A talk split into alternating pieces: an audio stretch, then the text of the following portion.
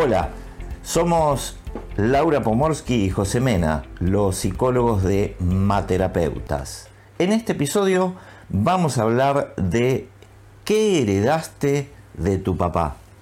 Bueno, lo, lo, tomamos desde muchos lugares, José, desde lo físico, desde lo psicológico, lo emocional y lo espiritual. Hemos heredado la genética, hemos heredado ciertas formas, ciertas tendencias y también hemos heredado lo que hemos aprendido de él.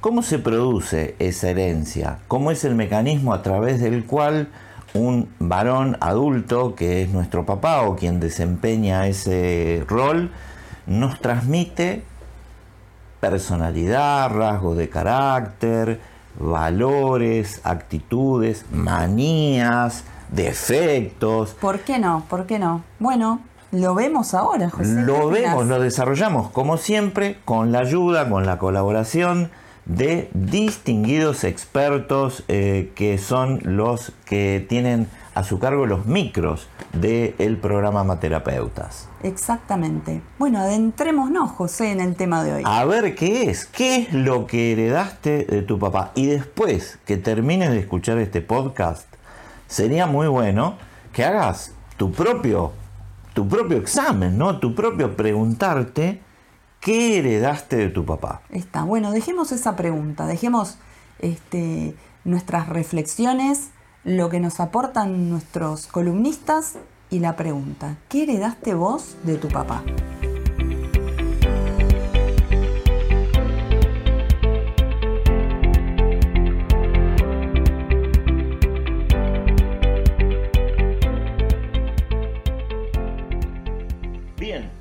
Hablamos del tema de qué heredaste de tu papá. Y hicimos un recorrido ayudados por nuestros queridos amigos panelistas y minuteros.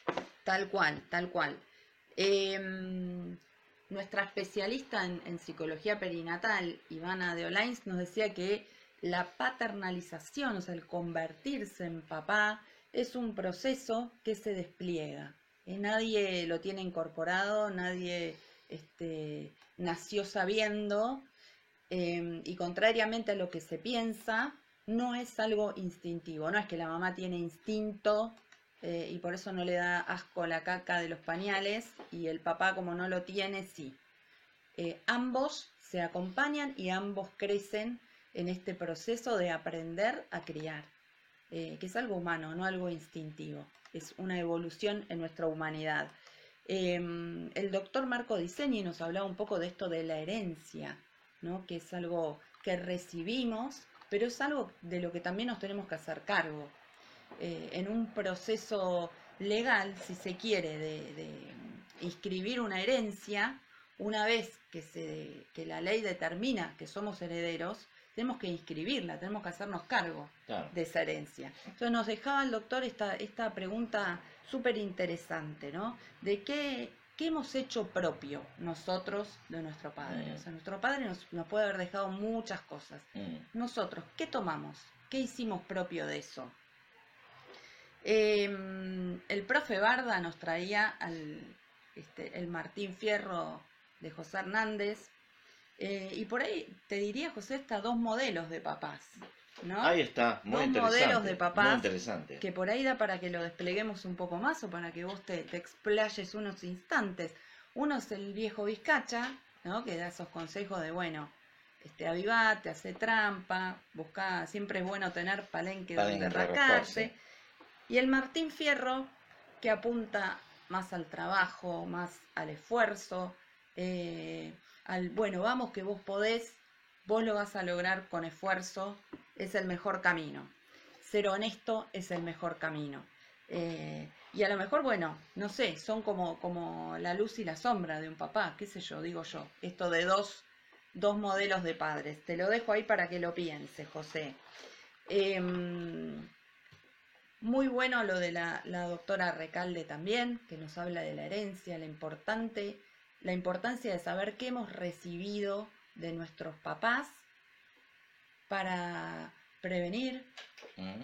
para saber un poco cómo estamos hechos y cómo tenemos que cuidarnos mm. también.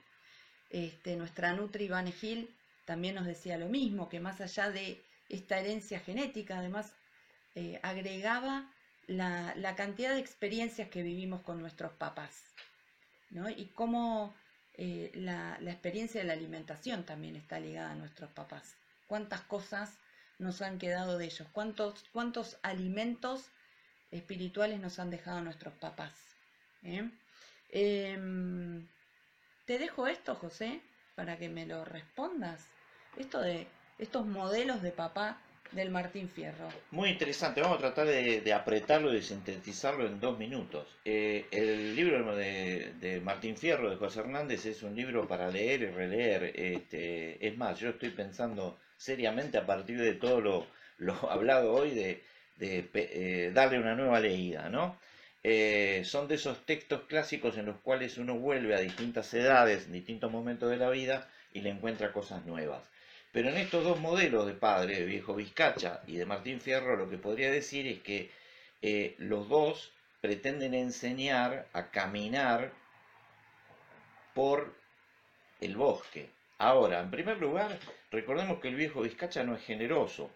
En el relato de Martín Fierro dice, el hijo de Fierro al principio, que cuando se tomaba y estaba un poco en curdo, un poco borracho, ahí se ponía a hablar y a dar consejos, y no, no daba consejos el viejo Vizcacha. O sea que, en primer lugar, está ausente la generosidad. Y en segundo lugar están ausentes los valores. Lo que transmite es una cuestión de supervivencia en el bosque, digamos, en la vida, pero despojado de valores. En cambio, como vos decís, Martín Fierro, eh, lo que le transmite a sus hijos es su vivencia de los valores encarnados en su existencia, que no fue, este, de acuerdo a, lo que cuenta este, el libro, no fue tampoco una, cosa este, llena de, alegría, tuvo muchos sinsabores la historia de Martín Fierro. No quiero spoilear por si alguien no leyó el libro lo quiere leer. Em, lo cierto es que están presentes estos valores. Ahora, como sucede en todos los caballeros que transmiten valores a sus hijos o hijas, eh, no es que se enseña eso porque es, mira, eh, si vas por este camino te va a ir este, mejor o, o vas a tener menos problemas. No, Martín Fierro no podría haber actuado de otra manera. Mm. Ese es el tema. Ahí es donde está presente la transmisión de la enseñanza. No es que eh, la enseñanza que sobre todo a, chicos de la edad de los hijos de fierro, que andan por los 30 años, creo, en el libro, cuando reciben, este, cuando reciben los consejos, no es que se le puede decir a un hombre de 30 años, mira, hace las cosas bien que te ve mejor. Eso da para un nene chiquito, pero ya a los 30 los hijos de fierro habían sido gauchos perseguidos también. Sino el, el tema de decir, anda por acá, porque yo no sé ir por otro lado. Yo no podría haber ido por otro lado, no podría haber actuado en contra de esos valores. Se me ocurre eso como reflexión. Me gusta, me gusta, José. Me gusta, me deja pensando y me quedé con una pregunta y con una frase de la carta. ¿Vivirás con hambre de padre? Sí. Contame un poco más. Eh,